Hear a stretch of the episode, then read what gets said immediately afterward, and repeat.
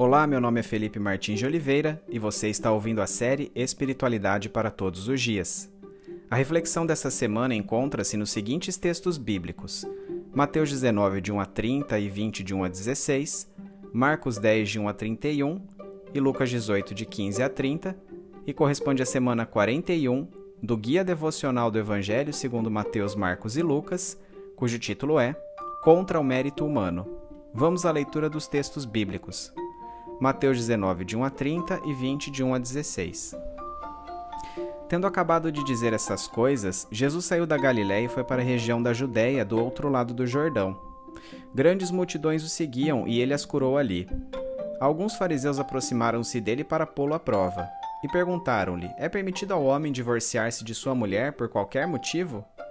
Ele respondeu: Vocês não leram que no princípio o Criador os fez homem e mulher e disse: Por essa razão o homem deixará pai e mãe e se unirá à sua mulher e os dois se tornarão uma só carne? Assim, eles já não são dois, mas sim uma só carne. Portanto, que Deus uniu, ninguém separe.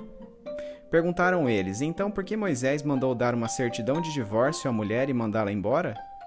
Jesus respondeu: Moisés permitiu que vocês se divorciassem de suas mulheres por causa da dureza do coração de vocês. Mas não foi assim desde o princípio. Eu lhes digo que todo aquele que se divorciar de sua mulher, exceto por imoralidade sexual, e se casar com outra mulher, estará cometendo adultério. Os discípulos lhe disseram: Se esta é a situação entre o homem e sua mulher, é melhor não casar. Jesus respondeu: Nem todos têm condições de aceitar esta palavra, somente aqueles a quem isso é dado. Alguns são eunucos porque nasceram assim, Outros foram feitos assim pelos homens, outros ainda se fizeram eunucos por causa do reino dos céus. Quem puder aceitar isso, aceite. Depois trouxeram crianças a Jesus para que lhes impusesse as mãos e orasse por elas. Mas os discípulos os repreendiam. Então disse Jesus: Deixem vir a minhas crianças e não as impeçam, porque o reino dos céus pertence aos que são semelhantes a elas. Depois de lhes impor as mãos, partiu dali.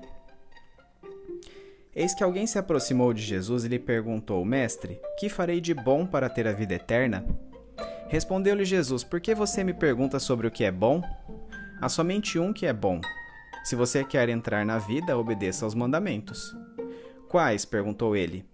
Jesus respondeu: Não matarás, não adulterarás, não furtarás, não darás falso testemunho, honra teu pai e tua mãe e amarás teu próximo como a ti mesmo. Disse-lhe o jovem: A tudo isso tenho obedecido. O que me falta ainda? Jesus respondeu: Se você quer ser perfeito, vá, venda os seus bens e dê o dinheiro aos pobres, e você terá um tesouro nos céus.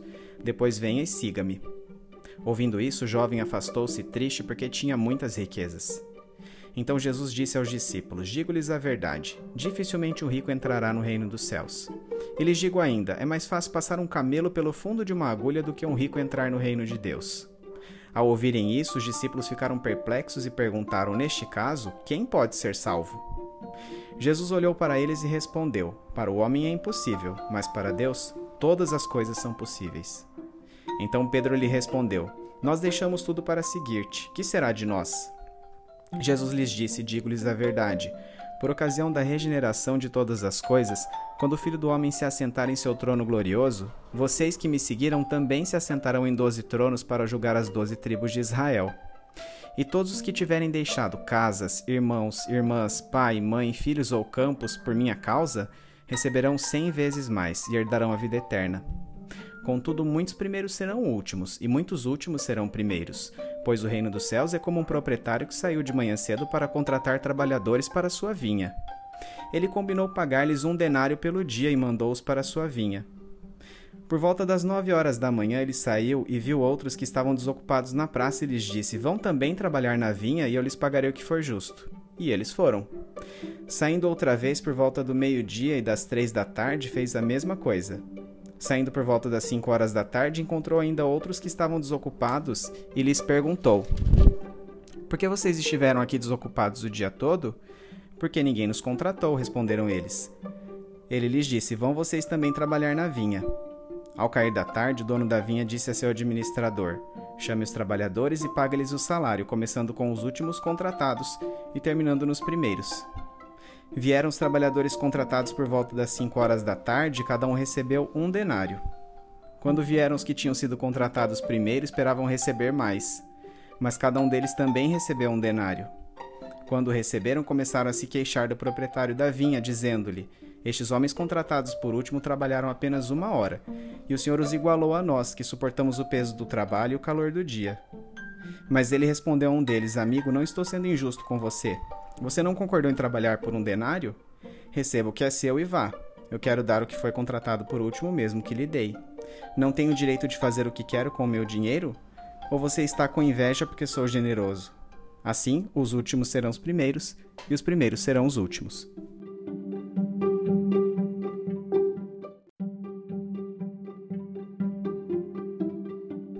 Marcos 10, de 1 a 31 Então Jesus saiu dali e foi para a região da Judéia e para o outro lado do Jordão. Novamente, uma multidão veio a ele, segundo seu costume, ele a ensinava. Alguns fariseus aproximaram-se dele para pô-lo à prova, perguntando: É permitido ao homem divorciar-se de sua mulher? O que Moisés lhes ordenou? perguntou ele. Eles disseram: Moisés permitiu que o homem lhe desse uma certidão de divórcio e a mandasse embora. Respondeu Jesus: Moisés escreveu essa lei por causa da dureza de coração de vocês. Mas no princípio da criação, Deus os fez homem e mulher. Por esta razão, o homem deixará seu pai e sua mãe e se unirá à sua mulher, e os dois se tornarão uma só carne. Assim, eles já não são dois, mas sim uma só carne. Portanto, que Deus uniu, ninguém o separe. Quando estava em casa novamente, os discípulos interrogaram Jesus sobre o mesmo assunto. Ele respondeu: Todo aquele que se divorciar de sua mulher e se casar com outra mulher estará cometendo adultério contra ela. E se ela se divorciar de seu marido e se casar com outro homem, estará cometendo adultério.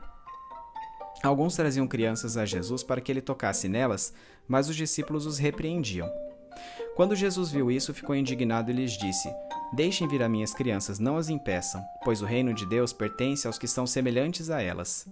Digo-lhes a verdade: quem não receber o reino de Deus como uma criança nunca entrará nele. Em seguida, tomou as crianças nos braços, impôs-lhe as mãos e as abençoou. Quando Jesus ia saindo, um homem correu em sua direção e se pôs de joelhos diante dele e lhe perguntou: Bom mestre, que farei para herdar a vida eterna? Respondeu-lhe Jesus: Por que você me chama bom? Ninguém é bom, a não ser um que é Deus.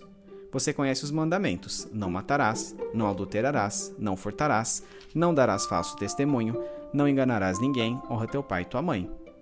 E ele declarou: Mestre, a tudo isso tenho obedecido desde minha adolescência. Jesus olhou para ele e o amou. Falta-lhe uma coisa, disse ele. Vá, venda tudo o que você possui e dê o dinheiro aos pobres, e você terá um tesouro no céu.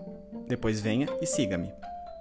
Diante disso, ele ficou abatido e afastou-se triste, porque tinha muitas riquezas. Jesus olhou ao redor e disse aos seus discípulos: Como é difícil aos ricos entrar no reino de Deus. Os discípulos ficaram admirados com essas palavras. Mas Jesus repetiu: Filhos, como é difícil entrar no reino de Deus. É mais fácil passar um camelo pelo fundo de uma agulha do que um rico entrar no reino de Deus. Os discípulos ficaram perplexos e perguntavam uns aos outros: Neste caso, quem pode ser salvo? Jesus olhou para eles e respondeu: Para o homem é impossível, mas para Deus não. Todas as coisas são possíveis para Deus. Então Pedro começou a dizer-lhe: Nós deixamos tudo para seguir-te.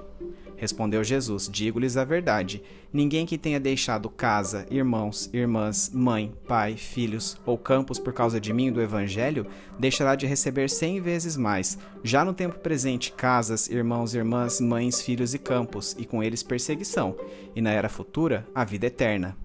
Contudo, muitos primeiros serão últimos, e os últimos serão primeiros.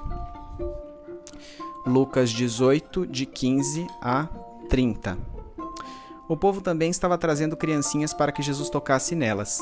Ao verem isso, os discípulos repreendiam aqueles que as tinham trazido. Mas Jesus chamou a si as crianças e disse: Deixem vir a minhas crianças e não as impeçam, pois o reino de Deus pertence aos que são semelhantes a elas. Digo-lhes a verdade: quem não receber o reino de Deus como uma criança nunca entrará nele. Certo homem importante lhe perguntou: Bom mestre, que farei para herdar a vida eterna? Por que você me chama bom? respondeu Jesus.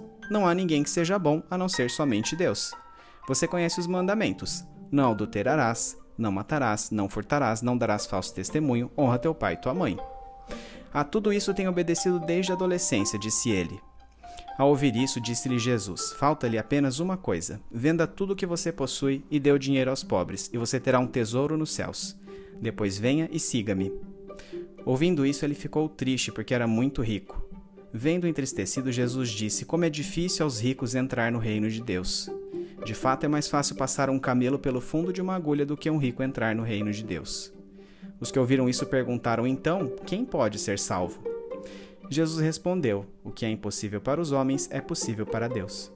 Pedro lhe disse: Nós deixamos tudo o que tínhamos para seguir-te. Respondeu Jesus: Digo-lhes a verdade. Ninguém que tenha deixado casa, mulher, irmãos, pai ou filhos por causa do reino de Deus deixará de receber na presente era muitas vezes mais, e na era futura a vida eterna.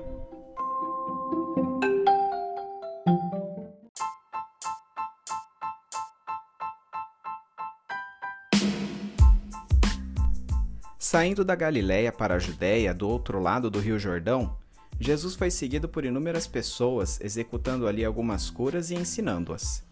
Neste momento, alguns fariseus, com o intuito de colocá-lo à prova, fizeram-lhe a seguinte pergunta: É permitido ao homem divorciar-se de sua mulher?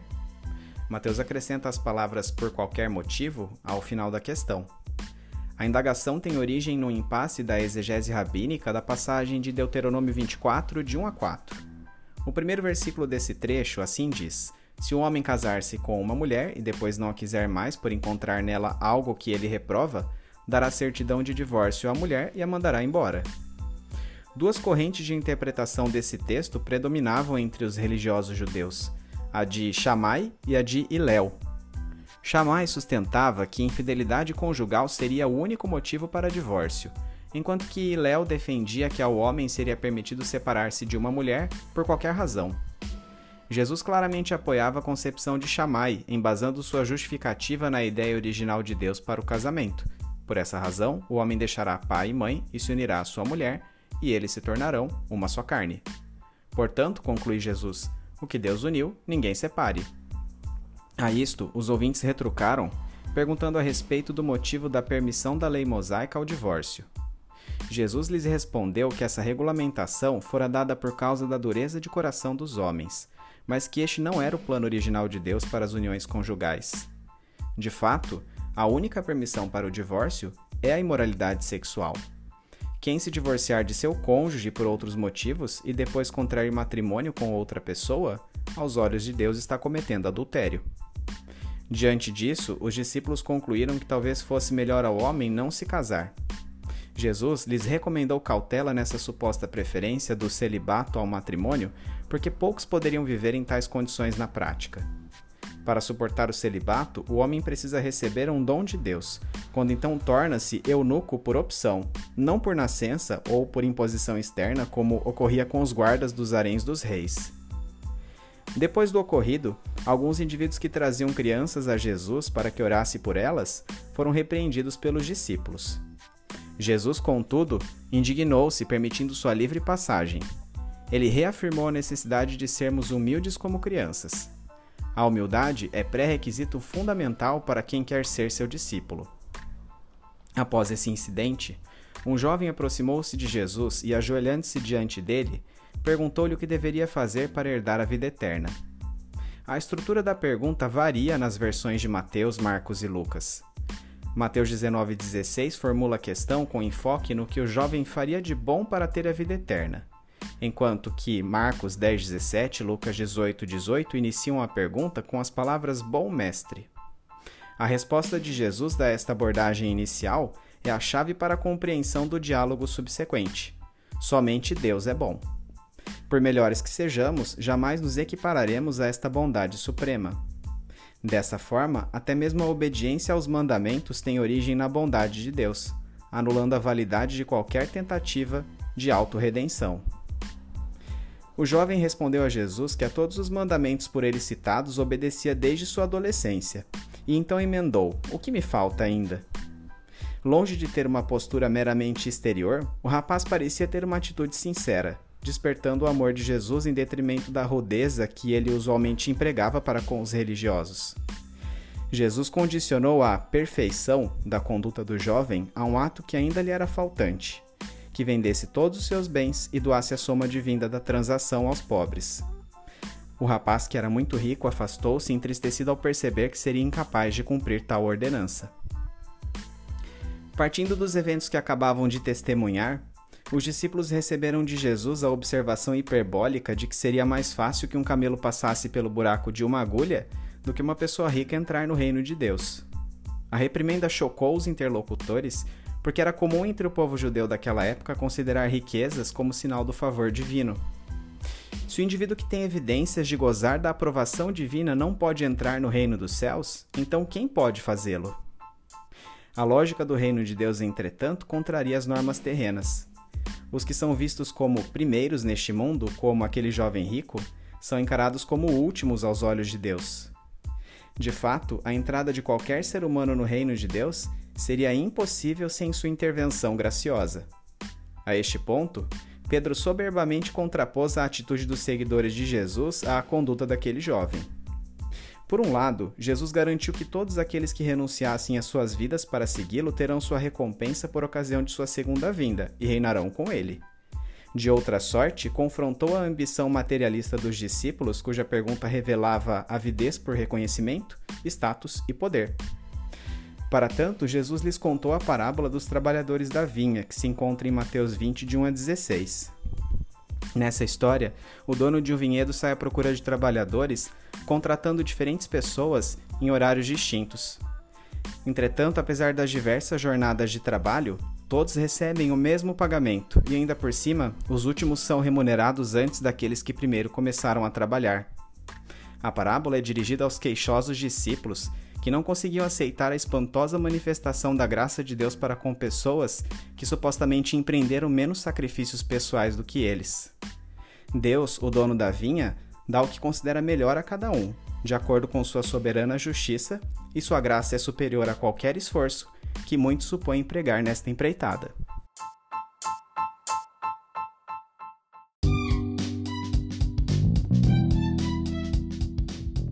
Aplicação prática. Jesus mostrou que o casamento deve ser mais do que uma prática social ou uma forma de suprir necessidades biológicas e ou psicológicas. Precisa ter uma base espiritual. Quando visto por este prisma, o matrimônio é indissolúvel, pois a união de duas existências em apenas uma só pode ser interrompida pela morte. A natureza pervertida dos seres humanos originou a liberalidade do divórcio indiscriminado, os cidadãos do reino dos céus, contudo, devem estar sujeitos a princípios mais elevados, tornando o divórcio uma rara exceção e não a regra. Finalizando este tópico, é importante enfatizar que o celibato jamais constitui a regra ou posta-se como superior ao casamento, embora recomendado nas Escrituras em certas circunstâncias. Quem pode ser salvo? Se deixado por conta própria? Ninguém. Antes de incitar a pobreza intencional, foi isso que Jesus quis ensinar ao jovem rico do trecho bíblico que lemos. Aquele rapaz tinha um conceito simplório de bondade, operando sobre a falsa premissa de que o ser humano pode ganhar o caminho para o céu. Fundamentava-se dessa forma no mérito próprio. Jesus foi enfático ao dizer que a bondade de um homem era imperfeita e mesmo assim provinha de Deus, e não de si mesmo. É o sacrifício de Jesus na cruz que suplanta a imperfeição da nossa observância incompleta aos seus mandamentos, tornando-nos perfeitos como nosso Pai Celeste, o que constitui pré-requisito para herdar a vida eterna. Jamais conseguiremos atingir tal perfeição por nossos próprios esforços. A obra de Cristo e a ação do Espírito Santo é que cumprirão em nós os passos necessários para esta transformação. Na realidade ordinária, Pode até ser que ricos sejam vistos como favorecidos ou primeiros por Deus. Entretanto, a lógica do reino de Deus se mostra invertida, pois não segue os mesmos parâmetros de nossa avaliação. A parábola dos trabalhadores da vinha foi contada por Jesus em resposta à observação materialista dos discípulos, usando Pedro como seu porta-voz. No reino de Deus, as recompensas serão bastante diferentes daquelas que os seguidores de Jesus supõem merecer. Pode parecer a uns que os outros indivíduos trabalharam com menor afinco, recebendo um galardão desproporcional da parte de Deus, mas ele tem critérios justos. Somos servos que não fazem mais do que nossa obrigação, e se não fosse pela iniciativa divina de aproximação, nada teríamos recebido. Assim, devemos descansar em Sua graça soberana, entregando nossas vidas a Ele, com a certeza de que Sua retribuição é perfeita.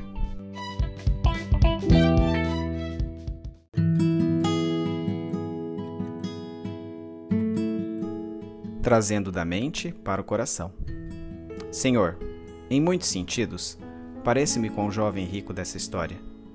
Criado em lar cristão, frequentador assíduo de uma igreja, observador dos mandamentos bíblicos desde minha adolescência, apresentei durante muito tempo um conceito bastante simplório de bondade. Julgava-me bom simplesmente porque as outras pessoas pareciam piores. Comparava-me assim com aqueles que, a meus olhos, seriam os últimos e por conseguinte reputava-me por um dos primeiros no reino de Deus. Quando realmente entendi o Evangelho, descobri que meu referencial estava completamente equivocado. Não devo comparar-me com as demais pessoas. Preciso ter o Senhor como padrão. E desse modo, finalmente pude ver como estava perdido em meu pedestal de justiça própria. Somente assim pude perceber como realmente precisava de Jesus Cristo. Caindo em mim, desesperei-me, tal qual os discípulos, como posso ser salvo sendo quem sou? Senhor, obrigado porque em Cristo minha salvação é possível. Obrigado porque Jesus tudo já completou e posso descansar na certeza de que não dependo de minha performance para fazer parte deste reino inaugurado por Ele. Conduza-me, Espírito Santo, pelo caminho diário da santificação, como um vislumbre da redenção perfeita do universo que ocorrerá por completo por ocasião da segunda vinda de Jesus. Em nome dele é que oro. Amém.